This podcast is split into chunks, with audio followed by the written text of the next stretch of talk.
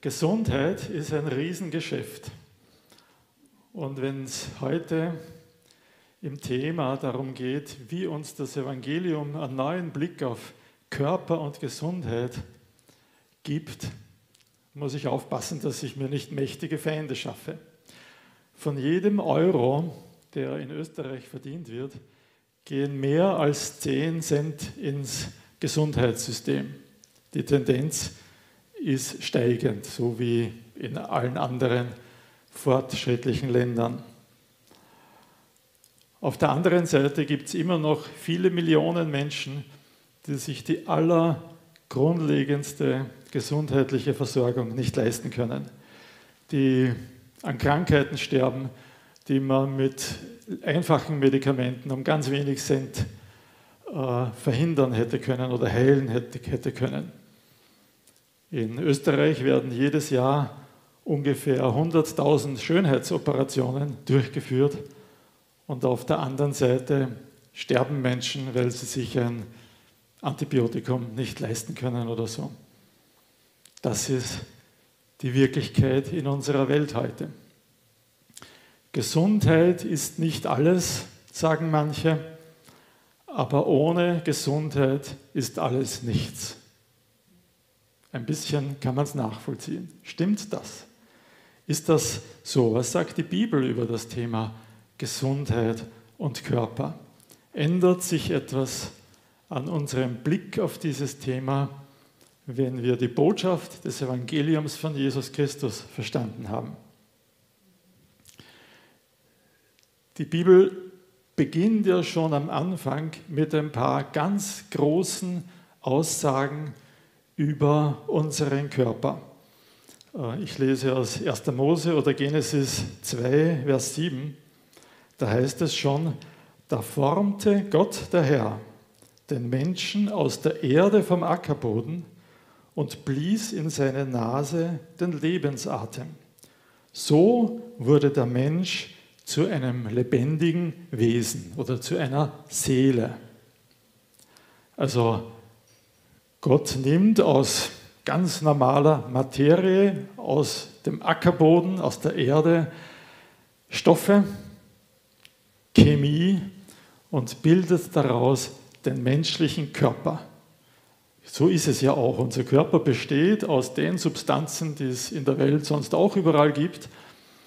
Ganz normale chemische Substanzen, aber auf eine wunderbare und fein abgestimmte Weise so gebaut, dass wir leben können. Das ist was Gewaltiges. Unser Körper ist eine, eine molekulare Maschine von einer ganz genialen Bauweise. Das, was wir so an Technik haben, auch wenn wir manchmal darüber staunen, das ist sehr plump und äh, kann lange nicht mithalten mit dem, was Gott da aus dem Ackerboden, aus der Chemie gemacht hat, damit unser Körper funktioniert.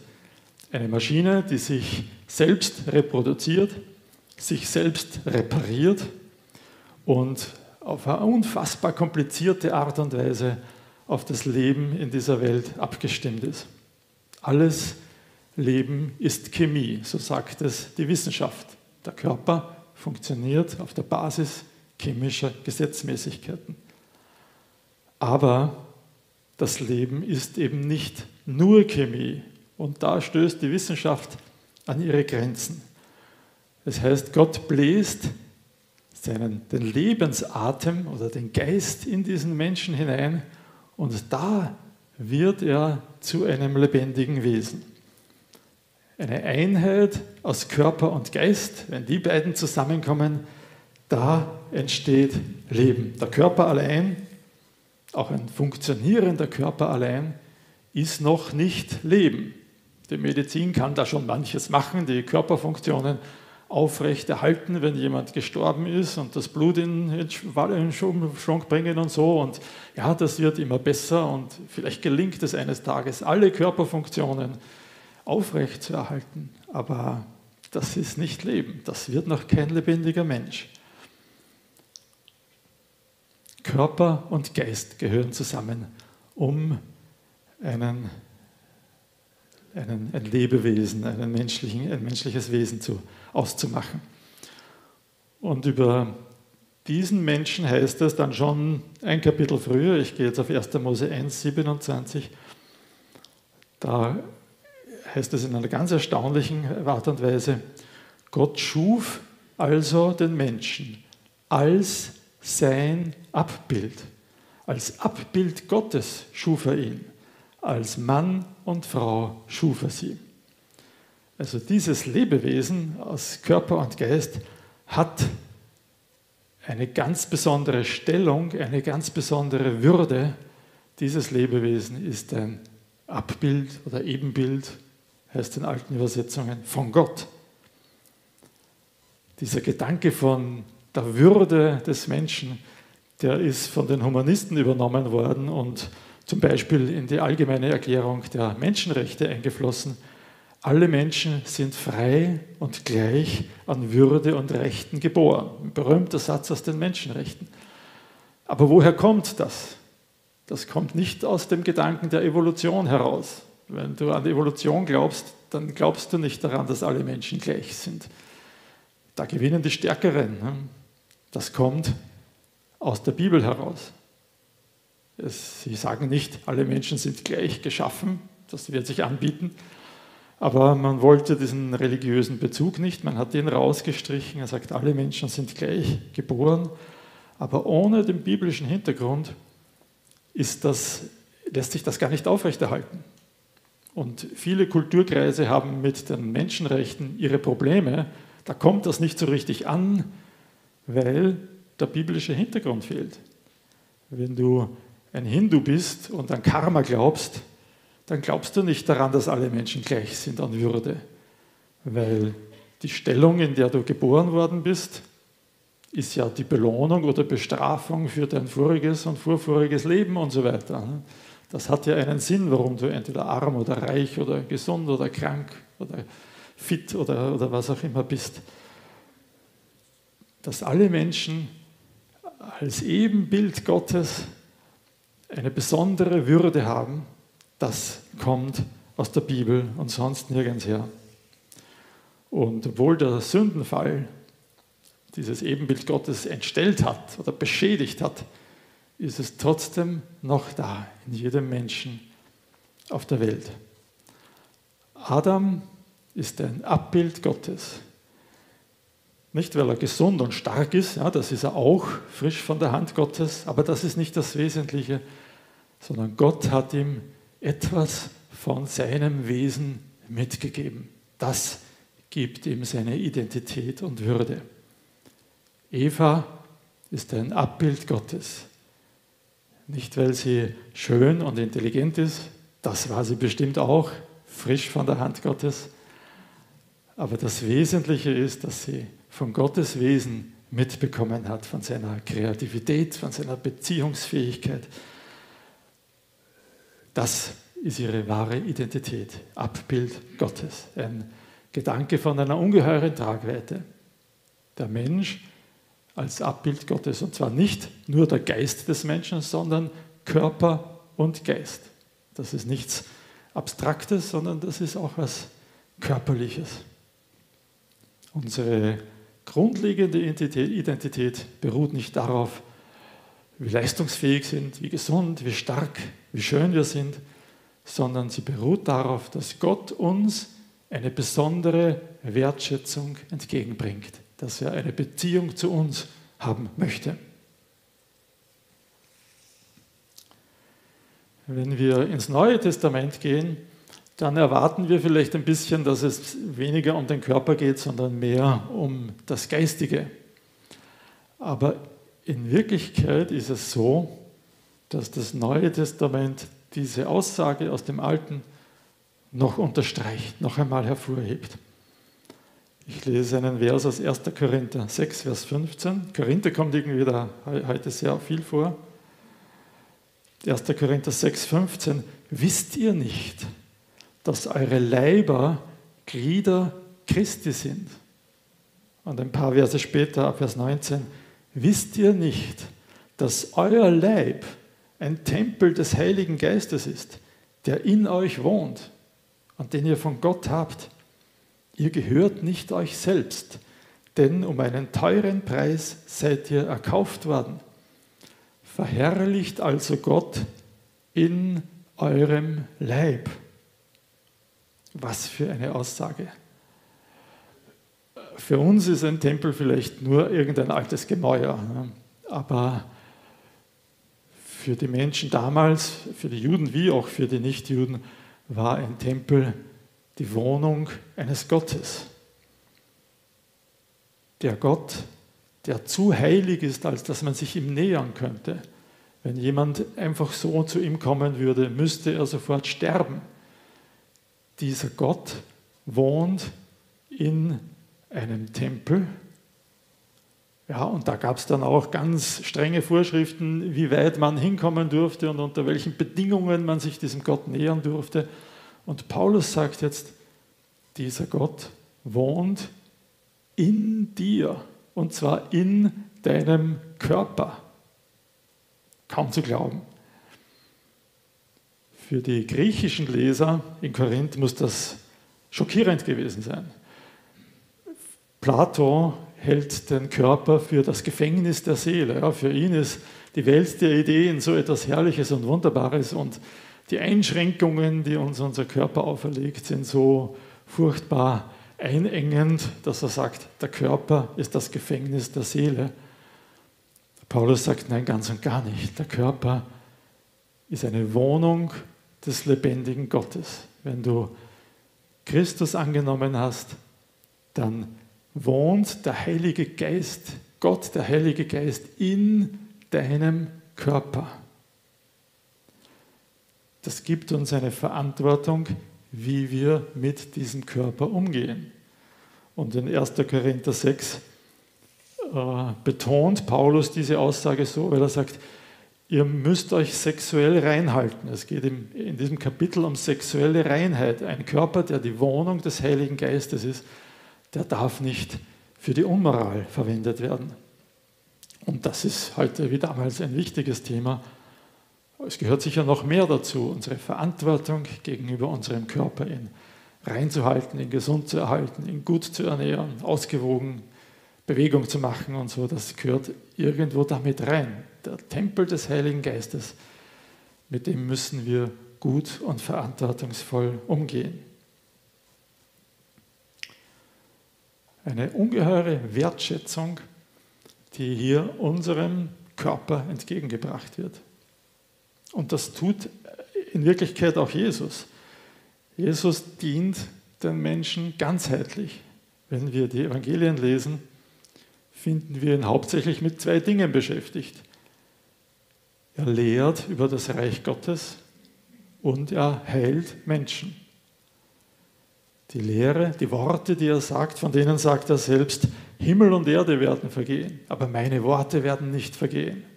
Boah, ja, die haben Gewicht, die haben ewigen Bestand. Die Menschen, die er geheilt hat, ehrlich gesagt, die sind wieder krank geworden. Die sind irgendwann alle gestorben. Lazarus, den er von den Toten auferweckt hat, ist irgendwann wieder krank geworden und gestorben. Das hatte keine bleibende Wirkung, was Jesus damals gemacht hat, indem er Menschen geheilt hat. Aber es zeigt, wie wichtig für Jesus auch unser körperliches Wohlergehen ist. Er will, er wird alles wieder in Ordnung bringen. Wenn er kommt, dann wird alles wieder so werden, wie es sein soll. Und begonnen hat hat es damit und gezeigt hat er es damit, indem er damals Kranke geheilt hat, Kranke gesund gemacht hat. Das war ihm wichtig genug, einen wesentlichen Teil seiner Zeit damit zu verbringen. Aber ja, wir sind damit auch schon beim Thema, so wertvoll dieses Geschenk an uns ist, dieser Körper, den Gott uns gegeben hat, diese geniale Maschine, so sehr ist es auch eine Tatsache, dass sie krank werden kann, dass dieser Körper vergänglich ist, dass dieser Körper nicht bleibt, auch wenn er ein Tempel des Heiligen Geistes ist ich staune ja manchmal darüber, was ein Körper alles aushält und Menschen werden nach furchtbaren Unfällen wieder zusammengeflickt und werden wieder gesund und erholen sich wieder. Also diese Reparaturfähigkeit des Körpers ist gewaltig. Aber auf der anderen Seite kommt es auch vor, dass Menschen an anscheinbaren Kleinigkeiten sterben. Ja, furchtbare Krankheiten sind nur darauf zurückzuführen, dass irgendein Stoff im Körper mit so einem furchtbar langen Namen nicht ganz im Gleichgewicht ist mit irgendwas anderem und schon funktioniert etwas nicht und Menschen werden krank und sterben an scheinbar blöden Zufällen, Kleinigkeiten, die man sich kaum, die man kaum messen kann. Unser Leben hängt an einem seidenen Faden, auch heute noch, wo wir viel tun können, um für Sicherheit zu sorgen. Aber der Tod ist jedem von uns nahe. Leben ist eine 100% tödliche Krankheit. Jetzt gibt es Christen, die sagen, naja, wenn Jesus uns erlöst hat, dann sollten wir gar nicht mehr krank werden. Wenn wir nur genug Glauben hätten, würden wir immer gesund sein. Und sie berufen sich gern auf Jesaja 53, Vers 4, wo es von Jesus vorhergesagt wird, er nahm auf sich unsere Krankheit und lud auf sich unsere Schmerzen. Also brauchen wir doch nicht mehr krank werden. Aber da muss ich widersprechen. Ich denke, was, äh, worauf Jesaja hier anspielt, das ist unsere eigentliche Urkrankheit, unsere eigentliche Krankheit, aus der alle anderen Krankheiten kommen. Das ist unsere Sünde. Die hat Jesus weggenommen. Die hat Jesus für uns getragen. Von der sind wir geheilt. Aber die vollständige Heilung unseres Körpers, auf die müssen wir noch warten. Und ich möchte gar nicht zu viel Theorie verbreiten, ich möchte nur ein bisschen in die Umgebung des Apostels Paulus schauen, wie oft er mit Krankheit konfrontiert war. Wir lesen von Timotheus in 1 Timotheus 5, 23, dass er oft krank war. Hm, hat er nicht genug Glauben gehabt. Wir lesen von Epaphroditus, der zu Paulus kommt von den Philippern, dass er so schwer krank geworden ist, dass er fast gestorben wäre. Hat Paulus nicht genug für ihn gebetet? Paulus musste Trophimus krank zurücklassen, schreibt er, einfach so in einem Nebensatz. Und Paulus selbst berichtet, dass er an einer Krankheit leidet. Er nennt sie seinen Pfahl in Fleisch. Wir wissen nicht genau, was es war. 2. Korinther 12 berichtet er von seiner eigenen Krankheit. Ja, was ist los mit denen? Haben die nicht genug Glauben gehabt? Haben sie nicht genug gebetet? Ich kann es mir nicht vorstellen. Nein, für Paulus sind diese Krankheiten etwas, was zum Leben dazugehört. Sie sind einfach Teil unseres Lebens. Er betet dafür, dass Epaphroditus geheilt wird. Ja, er betet für Genesung, aber er nimmt das nicht ein Recht in Anspruch, dass Menschen immer geheilt werden, wenn wir nur genug oder richtig für sie beten oder wenn wir nur genug Glauben haben. Manchmal wird in diesem Zusammenhang auch 2. Chronik 16,12 zitiert. Da heißt es von, König, von einem König Judas, König Asa, aber auch in der Krankheit suchte er nicht den Herrn, sondern die Ärzte. Und jetzt könnte man das so verstehen, dass Gott gar nicht will, dass wir zu einem Arzt gehen, wenn wir krank sind. Und manchmal wird das so verstanden. Aber bitte glaubt das nicht. Asa war gut unterwegs gewesen mit Gott. Asa war ein, ein gläubiger König, aber dann, wie es ihm gut gegangen ist, da ist er langsam weggedriftet von Gott. Da hat er dann fremde Götter angebetet. Da hat er sich von Gott abgewandt. Und seine Krankheit war ein Ruf Gottes zur Umkehr. Gott wollte ihn dazu bringen, hey, komm wieder zurück zu mir. Diese Krankheit war von Gott gesandt, damit er zur Besinnung kommt, damit er sich geistlich wieder Gott zuwendet. Das war das eigentliche Problem. Und da konnten ihm die Ärzte nicht helfen. Da, da, hilft alle moderne Medizin nichts. Ich behaupte, da hätte ihm auch die heutige Medizin nicht helfen können. Denn sein eigentliches Problem war ein geistliches. Offensichtlich kann es so etwas geben. Und Paulus sagt auch den Korinthern, bei euch gibt es das. In Korinth gab es einige, die den Respekt vor dem Leib Christi verloren hatten. Und Paulus sagt ihnen in 1. Korinther 11, Vers 30, deswegen sind viele von euch krank und deswegen sind sogar manche gestorben.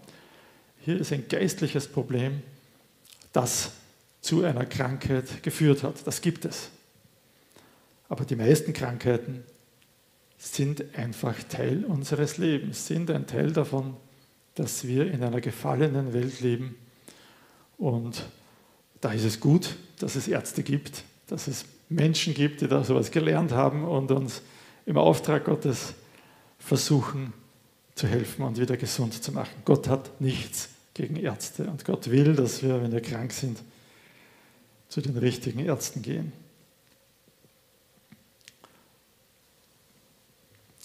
Also noch einmal kurz, das Evangelium lehrt uns, unseren Körper als eine Gabe von Gott schätzen zu lernen, eine Verantwortung für ihn wahrzunehmen, als einen Tempel des Heiligen Geistes auf ihn zu achten. Aber das Evangelium hilft uns auch, mit unserer eigenen Vergänglichkeit umzugehen. Und da scheitern dann Menschen, die nicht an Gott glauben. Sich gesund ernähren, Bewegung machen, sich fit halten, das schaffen viele, die nicht an Gott glauben. Aber wenn sie dann von einer schweren Krankheit eingeholt werden, dann bleibt oft nur mehr die Angst und die Hoffnungslosigkeit und die Erkenntnis, dass es einfach nicht immer so weitergehen wird. Der Körper ist flüchtig, der Körper ist vergänglich, der Körper ist dem Tod ausgeliefert. Aber das Evangelium gibt uns einen Blick über diese Grenze des Todes hinaus. Wieder 1. Korinther, diesmal Kapitel 15, Verse 42 bis 44. So ist es auch mit der Auferstehung der Toten, sagt Paulus. Und da ging es in dem vorigen Absatz darum, dass es verschiedene Körper gibt. Paulus sagt hier, was gesät wird, ist verweslich. Was auferweckt wird, ist unverweslich. Was gesät wird, ist armselig. Was auferweckt wird, herrlich. Was gesät wird, ist schwach. Was auferweckt wird, ist stark. Gesät wird ein irdischer Leib, auferweckt ein geistlicher Leib. Wenn es einen irdischen Leib gibt, dann gibt es auch einen geistlichen. Was für eine Aussage. Paulus bestätigt, was wir beobachtet haben. Unser Körper ist flüchtig, unser Körper ist vergänglich. Aber es kommt die Auferstehung der Toten. Es kommt ein Ereignis, wo wir einen verherrlichten Körper bekommen. Wir werden in der Ewigkeit keine Geistwesen sein, keine Engel, die einfach körperlos herumschweben. Wir werden einen Körper haben, einen besseren, einen verherrlichten Körper. Und dieser irdische Körper, den wir haben, der steht in einer Beziehung zu dem ewigen Körper, den wir dann haben werden. Und Paulus vergleicht das hier mit einem Samenkorn und einer Pflanze. Das Samenkorn ist oft klein und unscheinbar und das muss verfaulen, verwelken. Ja, das, das muss sich auflösen, aber daraus wächst eine Pflanze heraus. Und die Pflanze ist etwas viel Herrlicheres, etwas viel Vollkommeneres als das Samenkorn. Und doch steckt die Identität der Pflanze schon im Samenkorn drinnen. Die, die Gene der Pflanze sind im Samenkorn drinnen. Die beiden stehen in einer engen Beziehung zueinander. Und so vergleicht Paulus ist es mit unserem jetzigen Körper und dem, den wir dann haben werden. Unser neuer Körper wird viel herrlicher sein als unser jetziger, aber unsere Identität bleibt erhalten. Unser, der eigentliche Kern unseres Wesens wird immer noch da sein. Endlich werden wir so sein, wie Gott uns gemeint hat Endlich werden wir unsere Schwächen, unsere Begrenzungen ablegen können und so sein, wie Gott sich uns gedacht hat. Unser Körper ist ein Provisorium, ist vergänglich, ist dem Tod ausgeliefert, aber er hat eine Bedeutung für nachher. Er wird der Same sein für das, was dann in der Ewigkeit sein wird.